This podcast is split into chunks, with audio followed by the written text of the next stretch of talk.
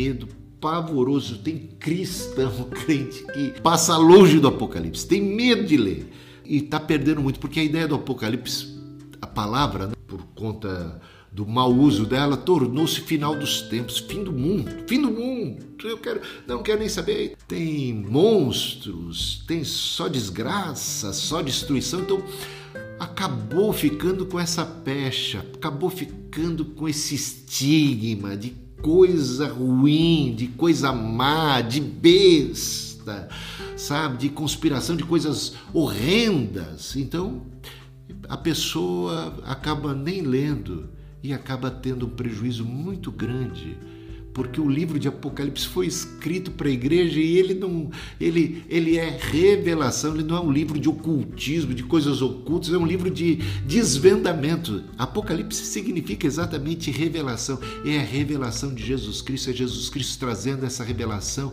em primeira mão para a sua igreja, para que a igreja possa ter a perspectiva celeste do que se passa na terra, a perspectiva do céu, porque muitas vezes o problema dos cristãos é que eles estão enxergando as coisas como os pagãos, da perspectiva terrena, e da perspectiva terrena, de repente você vê Cristo crucificado, você vê a, a, as trevas tomando conta do cenário, você vê o Senhor sendo morto, o Senhor sendo espancado, você vê as, os cristãos sendo perseguidos, você vê a injustiça parecer prevalecer constantemente sobre né, a, a, a, justiça, a injustiça prevalecendo. O mal parece que tomou conta, parece que é o diabo que está dando as cartas. Então parece que é, que é a besta que tomou conta do cenário. Onde é que está Deus nesse cenário todo? Então, da perspectiva humana, muitas vezes o que, o, que, o que se passa é alguma coisa realmente horrenda, é alguma coisa fora do controle, mas Deus agora revela através de seu Filho Jesus Cristo, através do Espírito Santo para a igreja a perspectiva correta, a perspectiva celestial. Então, o Apocalipse é a visão de Deus da história, é o conhecimento sendo dado aos cristãos do que é que Deus está fazendo. Por isso, o livro de Apocalipse é um livro de boas novas, é um livro de notícia boa para a igreja que diz que Deus, o Senhor Jesus Cristo, está no comando, ele reina, ele tem a sua mão poderosa sobre a história. A última palavra, ele se apresenta como o Alfa e como o Ômega, como o Criador e como aquele que levará a bom termo. A última palavra da história não está na mão dos déspotas, dos tiranos, dos algozes, nem das pragas e nem da morte, nem do perigo da espada, nem dos demônios, está nas mãos, na boca de nosso Senhor Jesus Cristo. Ele é tanto o Alfa como o Ômega. Ele é o Senhor da história. Então isso vai trazendo conforto, vai trazendo segurança. E temos aí no versículo 17 do capítulo 1 o Senhor dizendo: Não tenha medo, não temas. E essa mesma frase se repetirá no capítulo 2, versículo 10. Né? A ideia de não tenha medo, não tenha medo do que você vai ter que enfrentar. Jesus prometeu que estaria conosco todos os dias até a consumação dos séculos. E ele, ao dizer isso, ele, ele disse: Todo poder me foi dado no céu e na terra. Né? Não tenha medo, estarei com vocês todos os dias. No mundo tereis aflições, mas tem de bom ânimo, eu venci o mundo. Então, este que venceu, esse que tem todo o poder no céu e na terra, é ele quem prometeu estar conosco. Em toda e qualquer circunstância. É Ele que dirige a sua voz a nós, muitas vezes debilitados, frágeis, né? Aparentemente nas mãos dos adversários, agora o Senhor está dizendo: vocês estão nas minhas mãos, eu cuido de vocês, tá? Então não tenham medo, eu estou nessa parada, ainda que eu ande pelo vale da sombra da morte, não temerei mal algum, porque tu estás comigo, a tua vara e o teu cajado me consolam. E o livro de Apocalipse mostra como o Senhor prepara uma mesa na presença dos nossos adversários, unge a nossa cabeça com óleo, o nosso cálice transborda, né? Certamente habitaremos na casa do Senhor para todo sempre. Amém. É isso, é essa toada. O bom pastor cuida, leva as ovelhas a, aos pastos verdejantes, mas ainda que elas tenham que passar pelo vale sombrio, pelo vale da morte, eles não precisam temer mal algum. Não tenha medo. O Senhor está conosco. Nada pode nos separar do amor de Deus que está em Cristo Jesus, nem a tribulação, nem a angústia, nem a espada perigo, nudez, fome, nem a morte, nem os principados, potestades, nem o presente, nem o passado, nem o futuro, absolutamente nada. Em todas estas coisas, somos mais do que vencedores. Se Deus é por nós, quem será contra nós? Então, é essa é a mensagem do Apocalipse para a igreja. Não tenha medo, confia. No capítulo 5, versículo 5, uma voz celestial diz assim: Não chores mais. Então, não chore, não tenha medo o Senhor está confortando, a sua presença é reconfortante. A ideia e a consciência de que o Senhor está acima de tudo e de todos, assentado no alto sublime trono, e nós, espiritualmente falando, estamos assentados juntamente com Ele. Essa é a nossa posição em Cristo, né? Reinamos juntamente com Cristo. Então, revelação de Jesus Cristo é o Apocalipse. E aqui ele diz: aquele que nos ama. Está lá, bem no início, né? versículo 5. Versículo 1 diz: Revelação de Jesus Cristo aos seus servos, que deu a conhecer a seus servos, a João em primeira mão, as sete igrejas, a igreja de Jesus Cristo ali representada em todos os lugares, em todos os tempos. E quem é que está escrevendo? Esse Jesus Cristo, quem é ele? Aquele que nos ama. Aquele que nos ama. Por isso, bem-aventurado aquele que lê, bem-aventurado aquele que ouve, Bem-aventurado aquele que guarda, aquele que obedece. E nós somos estimulados a obedecer, a guardar esta mensagem, a guardar fidelidade para com o Senhor, a obedecer ao Senhor, porque porque sabemos quem ele é, porque está sendo revelado quem ele é. Ele é digno de receber a honra, o louvor, ele é digno de receber a devoção da nossa alma, da nossa vida. Ele nos ama, ele nos libertou, ele nos constituiu reino e sacerdotes. É o que nós já somos em Cristo Jesus, reino e sacerdotes. Coisa maravilhosa. Veja só, é a revelação do plano vitorioso de nosso Senhor Jesus Cristo. Então, bem-aventurados aqueles que ouvem as palavras da profecia e aguardam versículo 3 do capítulo 1. Abençoados por terem agora uma perspectiva celestial da história redentora. Consequentemente, né, eles estão sendo aqui encorajados a serem fiéis ao Senhor da história. Então, o Apocalipse traz uma visão de Deus, uma perspectiva é, celestial da obra e das ações do Senhor na história. E então isso é animador. Por quê? Porque mostra Cristo glorificado, reinando. Você vai ver isso no capítulo 5, né? E, e no capítulo 6 em diante ele é entronizado, ele toma o livro em suas mãos, ele já se apresenta no capítulo 6, montado num cavalo branco, com coroa, vencendo, saindo para vencer, colocando, subjugando cada um dos seus inimigos debaixo dos seus pés. A igreja é apresentada de forma gloriosa, vitoriosa, mesmo em meio às tribulações, né? sendo consolada uma igreja que canta, uma igreja vibrante, uma igreja que é vista como uma igreja é, imaculada. Sabe aquilo que Jesus foi preparar?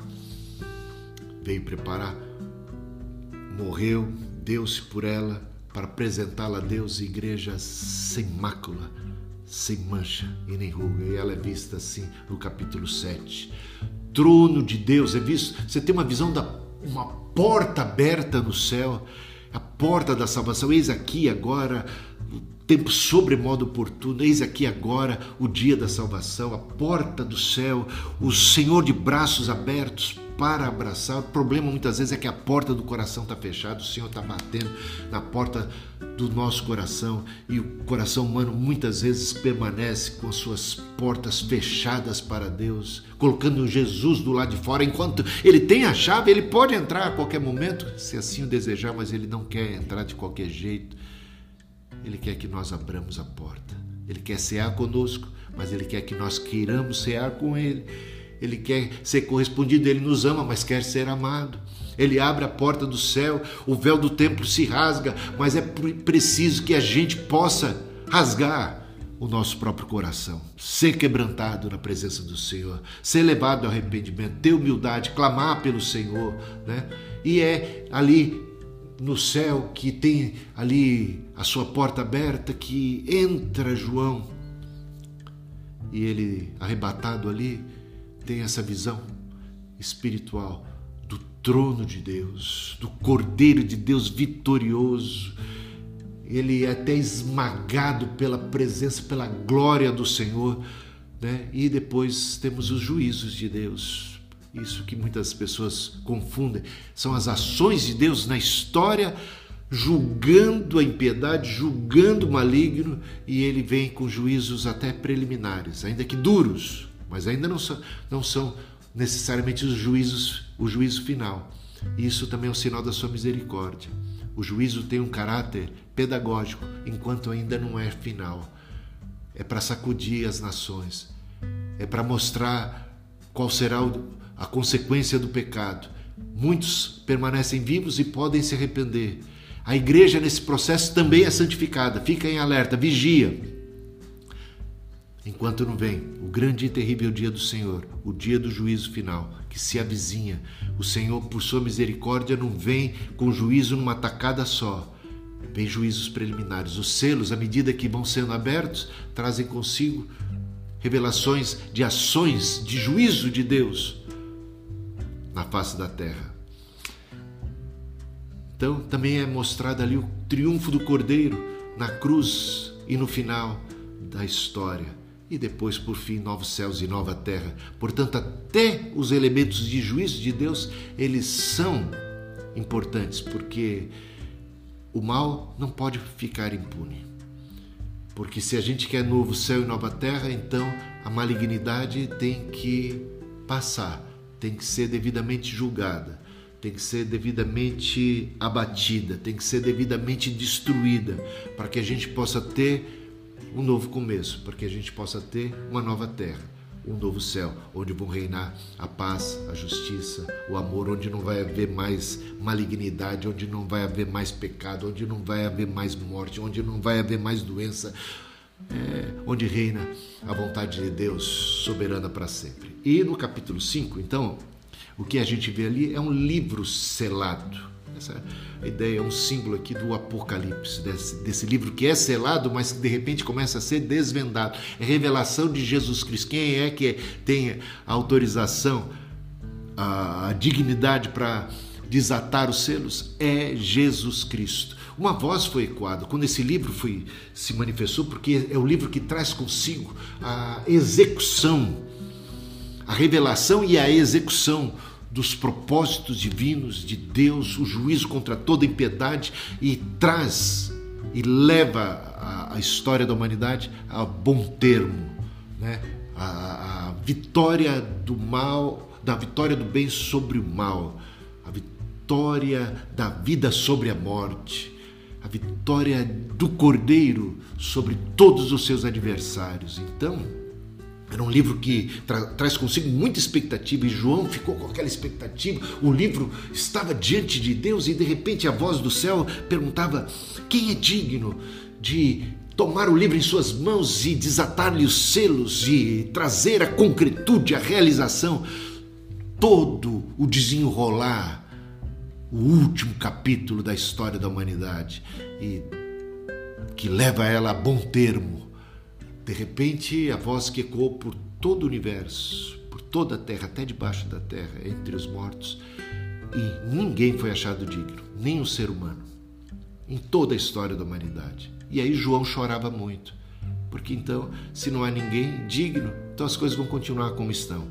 Então, não há cura para as enfermidades, não há ressurreição para os mortos, não há novo céu e nova terra, não há juízo contra toda malignidade. Então os injustos seguirão sendo injustos, a humanidade seguirá como está e não há esperança. Ele chorava muito, como muitas vezes com o olhar apenas focado, focado no, na realidade, nas adversidades da vida, a tendência é levar o ser humano, é levar o próprio cristão, se não tiver visão celestial, se não tiver a revelação do Apocalipse, a se sentir tão deprimido e a chorar como quem não tem esperança. Mas de repente uma voz do céu diz: Não chores.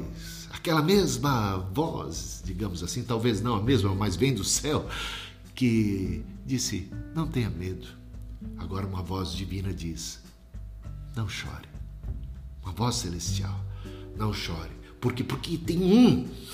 E quem é que se apresenta?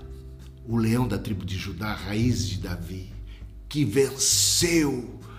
E o livro abrirá o Messias tão esperado, que agora está diante do trono de Deus e é entronizado e recebe poder, o poder de agora subjugar um a um os seus inimigos debaixo dos seus pés. 1 Coríntios capítulo 15, versículo 25, é necessário que ele reine, colocando um a um os inimigos debaixo dos pés, até o último inimigo que é a morte, que será tragada pela vitória por ocasião da segunda vinda de Cristo, e aí não vai ter mais lugar para a morte. Haverá ressurreição dos mortos, o juízo final e a vida eterna. Meus irmãos, esse período em que é necessário que ele reine, colocando um a um os inimigos debaixo dos pés, começa aqui no capítulo 5.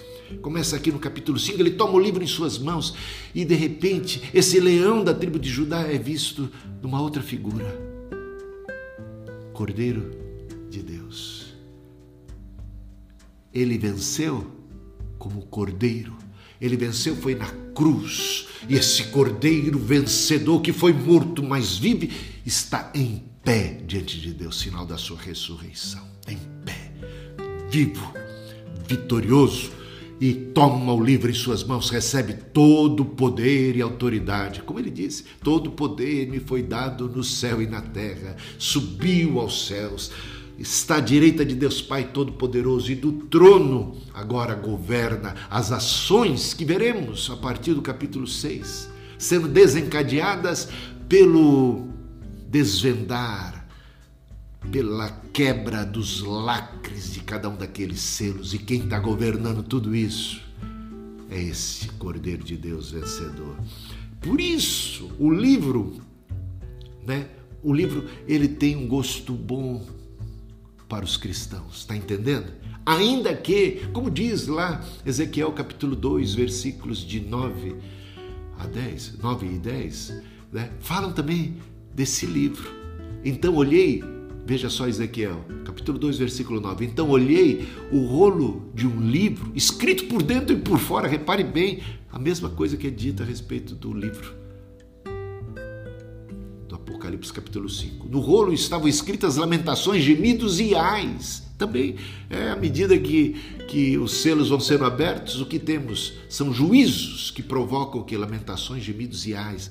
De quem? dos que não são de Deus. Né? Por isso, Ezequiel capítulo 3, versículo 3, Deus pede para que Ezequiel coma o livro. Então Ezequiel diz: Eu comi, e na minha boca era doce como mel. E algo semelhante vemos em Apocalipse capítulo 10, versículos de 9 a 11. Peguei o livrinho e pegue o livrinho e devore-o. A mesma ordem é dada agora a João no livro do Apocalipse. No seu estômago ele será amargo, mas na sua boca será doce como mel. Doce. Tem os ais, tem as lamentações, tem os gemidos, mas tem a doçura do mel. Irmãos, o que é que a gente clama como igreja? Maranata, hora vem, Senhor Jesus. Desata rapidamente esses, esses selos, traga juízo à terra, né? Que coisa linda. Esperamos que com a vinda de Cristo, nesse dia, a própria criação geme, suporta angústias até agora, almejando, aspirando pela manifestação dos filhos de Deus no dia de nosso Senhor Jesus Cristo, que será dia de alegria, de grande festa espiritual, doce como mel para nossa boca, mas será dia de lamento, de angústia. As pessoas vão pedir que as pedras caiam sobre suas cabeças. Tal expectativa de horror do juízo final. Mas para nós, dia do, do banquete do Cordeiro da nossa comunhão com o Senhor. Então, Apocalipse capítulo 5 mostra o cordeiro que venceu na cruz, sendo entronizado, tomando o livro em suas mãos e começando a reinar. E no capítulo 6, veja só, aquele que foi apresentado já no capítulo 1, versículo 5, o soberano do rei das, das terras, o rei dos reis, o Senhor dos senhores, que ele é, e o reino foi dado, né? ele nos constituiu o reino, e tudo isso já é dito no capítulo 1 esse soberano dos reis da terra, aqui no capítulo 5 foi coroado e ele abriu os selos a partir ali do capítulo 6 e começa a subjugar cada um dos seus inimigos. Os primeiros quatro selos, né, falam dos quatro cavaleiros do Apocalipse, que são os juízos preliminares, tá? Das ações de Deus no decorrer ao longo da história da igreja. O quinto selo, e tudo falando ali, um resumo do capítulo 6, é uma visão dos mártires na glória. Da igreja, fala da igreja perseguida, daquela grande quantidade de mártires provenientes da grande tribulação. Você vê isso lá no capítulo 7, versículos de 14, 15, 16, 17. Eles são os que lavaram e alvejaram as suas vestiduras no sangue do Cordeiro. É a igreja que é perseguida, ela é protegida daquele, daquela manifestação da ira de Deus que tem por objetivo e alvo os infiéis. Mas ela é perseguida pela besta. E o Senhor, nosso Deus, deu autorização à besta de persegui-la. Nós, como diz o apóstolo Paulo, fomos entregues à morte todo dia, reputados como ovelhas para o matador. Mas em todas essas coisas somos mais do que vencedores. No mundo tereis aflições, mas tem de bom ânimo, eu venci o mundo. Sigam o cordeiro. Seguir o cordeiro é seguir aquele que foi crucificado, é carregar a própria cruz né, é também padecer. Mas tudo debaixo do domínio. Nem um fio de cabelo há em nossa cabeça que não esteja debaixo do comando, do domínio de nosso Senhor Jesus Cristo. Nenhuma folha da árvore cai sem o seu consentimento. Nossa vida está nas mãos do Senhor. Não devemos temer a morte. Nada pode nos separar do amor de Deus que está em Cristo Jesus.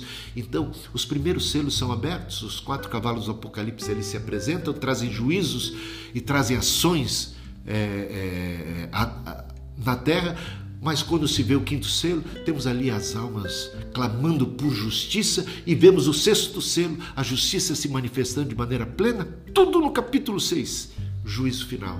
E todas as descrições da segunda vinda ali, né? Veja Mateus capítulo 24, Lucas capítulo 21, Marcos capítulo 13, as descrições logo após a tribulação daqueles dias, o sol escurecerá, a lua não dará a sua luz, e os elementos, as estrelas cairão do céu, e aparecerá no céu o sinal do Filho do Homem vindo sobre as nuvens do céu com poder e grande glória, e traz juízo para a terra, tá? Então, o, sexto selo, e tudo isso no capítulo 6. Só no capítulo 6 a gente tem já praticamente um um resumo de tudo que vamos ter aí no Apocalipse. O Apocalipse não é um livro de revelações cronológicas, onde um evento vem depois do outro. É um livro repleto de visões, são sete visões do mesmo quadro, que vai desde a primeira vinda de Cristo até a sua segunda vinda e que mostram como Deus coloca debaixo dos seus pés um a um seus inimigos e leva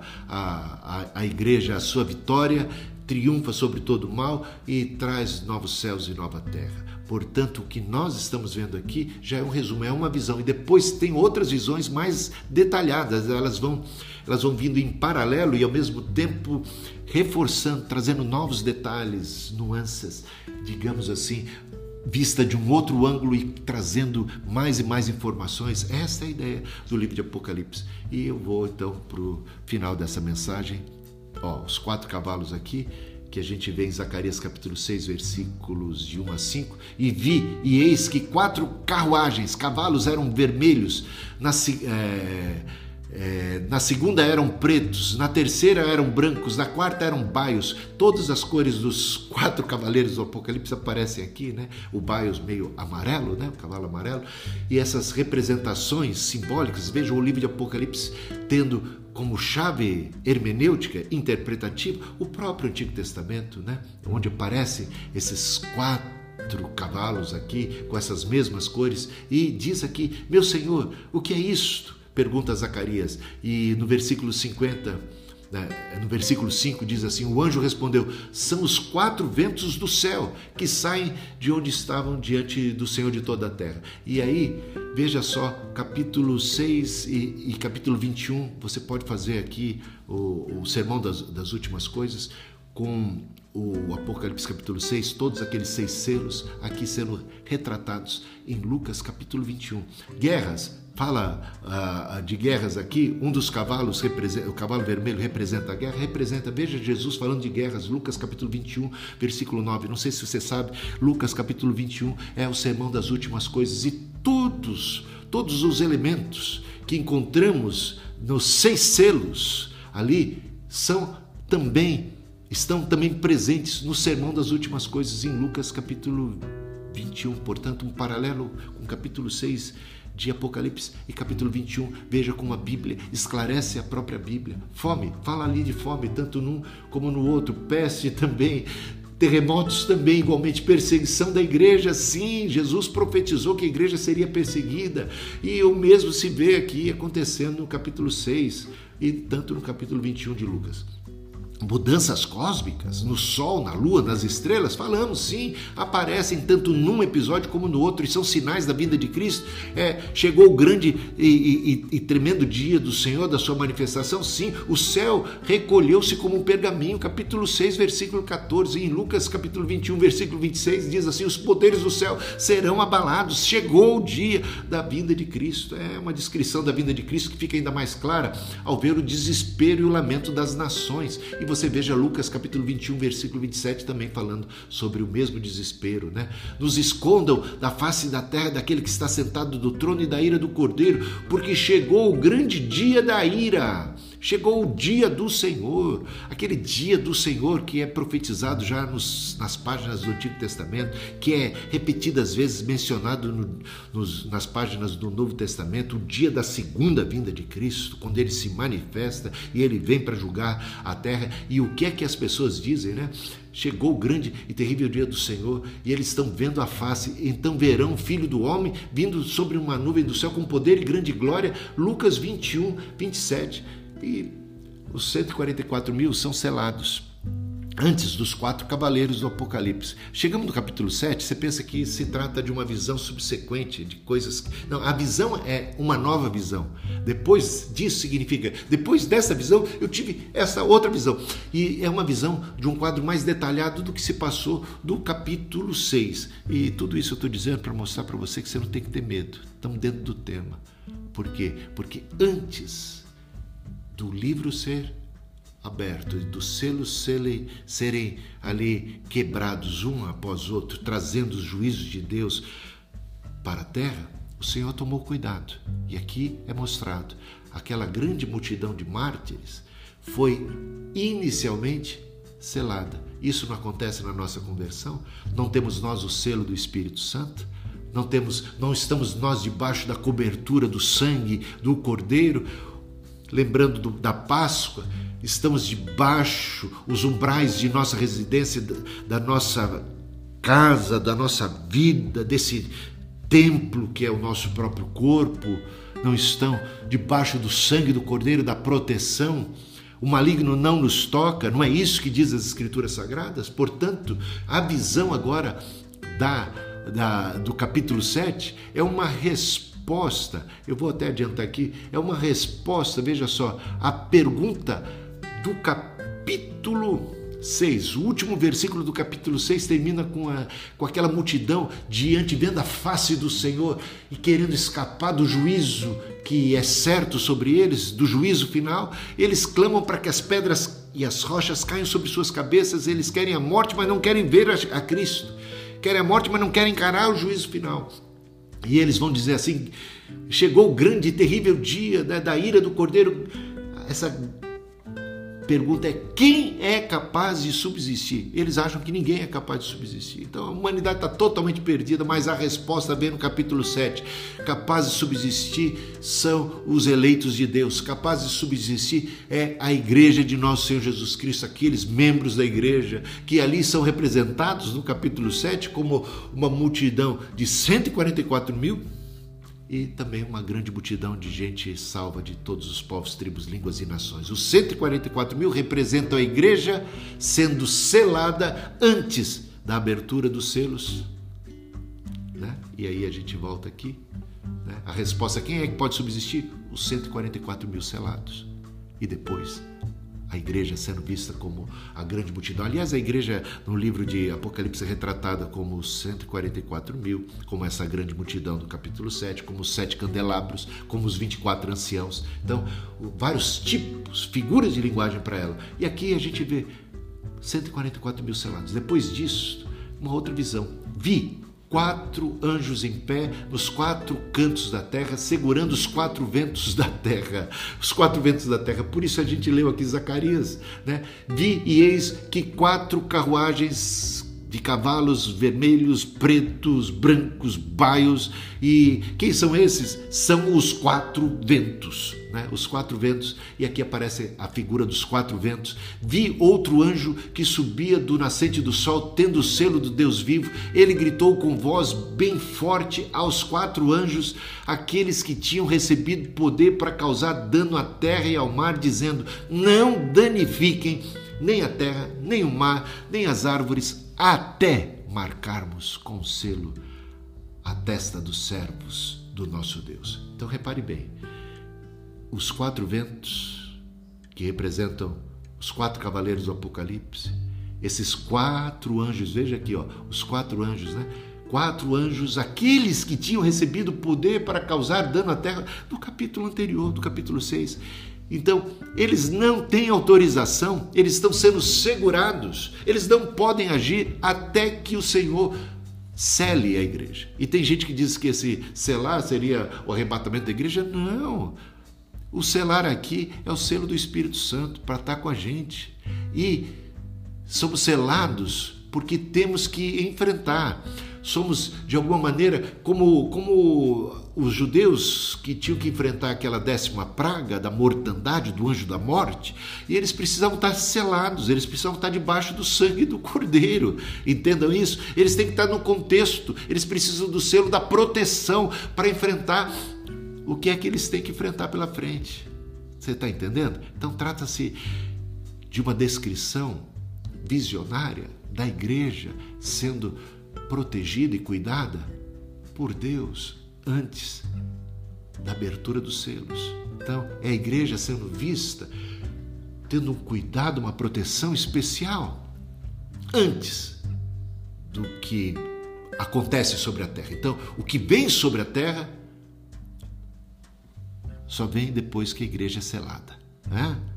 E quem então é capaz de subsistir? A resposta é aqueles que foram selados. E também, veja só, no versículo 9 do capítulo 7, a grande multidão em pé diante do trono e do cordeiro, assim como Jesus ressuscitado, como o cordeiro que foi morto e agora ressuscitado está em pé diante de Deus e diante do trono, os cristãos, a igreja agora é vista já numa outra dimensão, já na dimensão do céu, e ela é vista nessa dimensão do céu em pé. A ideia aqui é que ela, juntamente com Cristo, está em pé, ela ressuscitou, ela foi levantada.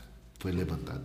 Ambos usam então o mesmo termo grego, tá? Ambos os textos, tanto de Apocalipse capítulo 6, versículo 17, que é o último versículo do, do capítulo 6, como esse capítulo 7, versículo 9. Aquele termo traduzido por subsistir é o mesmo termo grego que aqui no capítulo 7, versículo 9 é traduzido por permanecer em pé, por estar em pé.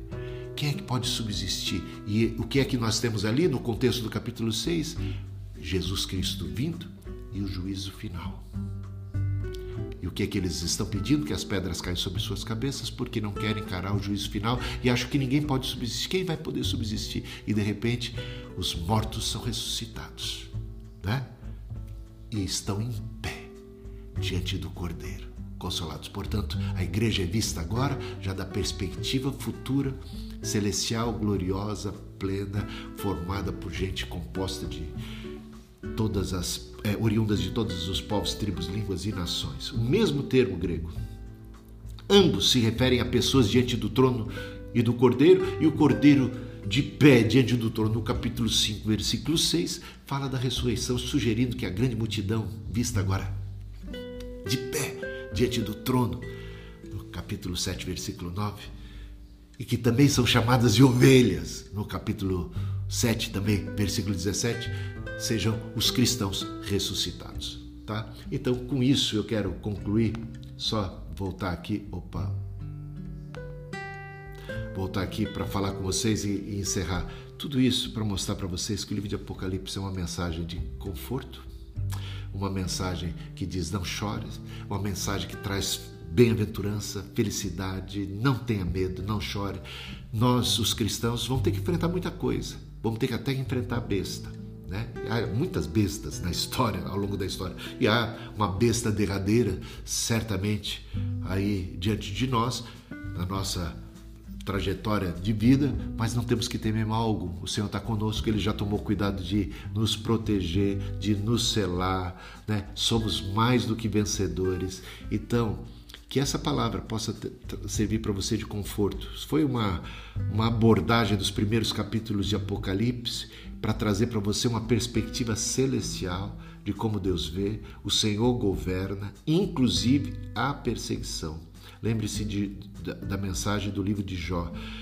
Todas as tribulações que Jó vai ter que passar, que o diabo quis causar a Jó precisaram passar pelo crivo da aprovação de Deus. O Senhor Deus governava sobre tudo aquilo e como tudo aquilo contribuiu no fim para o benefício maior de Jó.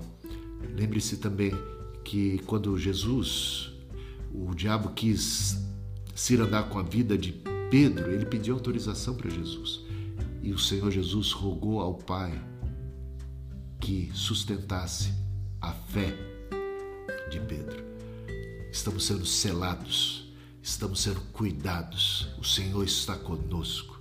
Não tema, não tema morte, não tema doença, não tema é, é, nada. Não quer dizer que você vai ser imprudente, nada disso. Não vai saltar do pináculo do templo.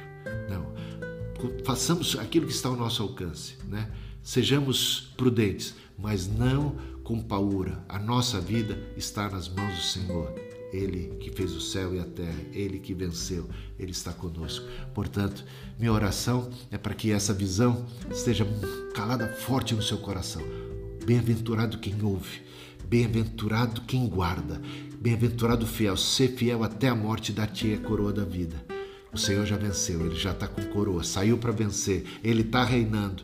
Né? As coisas não estão ao léu, não somos joguete nas mãos dos homens nem das circunstâncias. O Senhor opera e opera na nossa vida e Ele tem um cuidado todo especial para com a sua igreja. Portanto, 144 mil representam sim a igreja de nosso Senhor Jesus Cristo, porque o livro de Apocalipse não foi escrito para judeus, foi escrito para a igreja.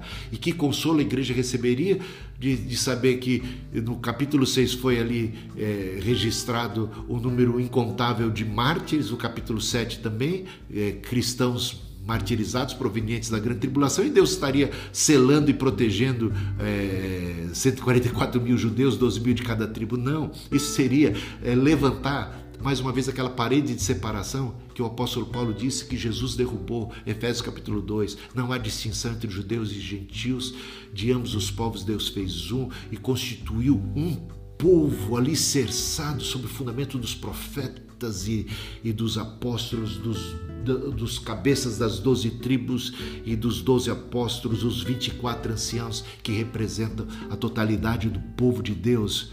Tá? Ali é visto os, os 144 mil, são vistos no capítulo 14 como homens e castos, virgens, né? E se você quer levar isso ao pé da letra, então você vai ter que reconhecer que Moisés está do lado de fora, Abraão está do lado de fora, todos aqueles que tiveram filhos, praticamente todos os judeus homens.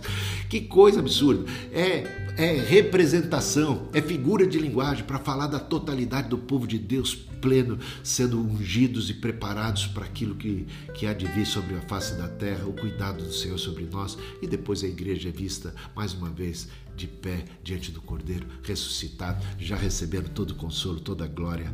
E, e que, que essas palavras todas ajudem você a, a ter muita confiança em Deus. O Senhor te ama, aquele que nos ama, aquele que nos libertou, aquele que nos resgatou. Aliás, é dito dos 144 mil foram comprados. E quem é que foi comprado aqui no livro de Apocalipse, né? Digno é o cordeiro que foi morto de receber o poder, a riqueza, a sabedoria, a honra, a glória, a força e tudo mais, porque fos, ele nos comprou com seu sangue, ele nos resgatou. Então, a igreja são os redimidos, comprados pelo sangue de Jesus. Isso vemos também nas epístolas. O livro fala da igreja. É uma mensagem para a igreja, uma igreja sofredora, uma igreja que está no grupo de risco, Aquela igreja toda estava no grupo de risco. Nero botava fogo em Roma e a culpa nos cristãos. Os imperadores romanos, perseguidos por judeus, por romanos, por todos os povos.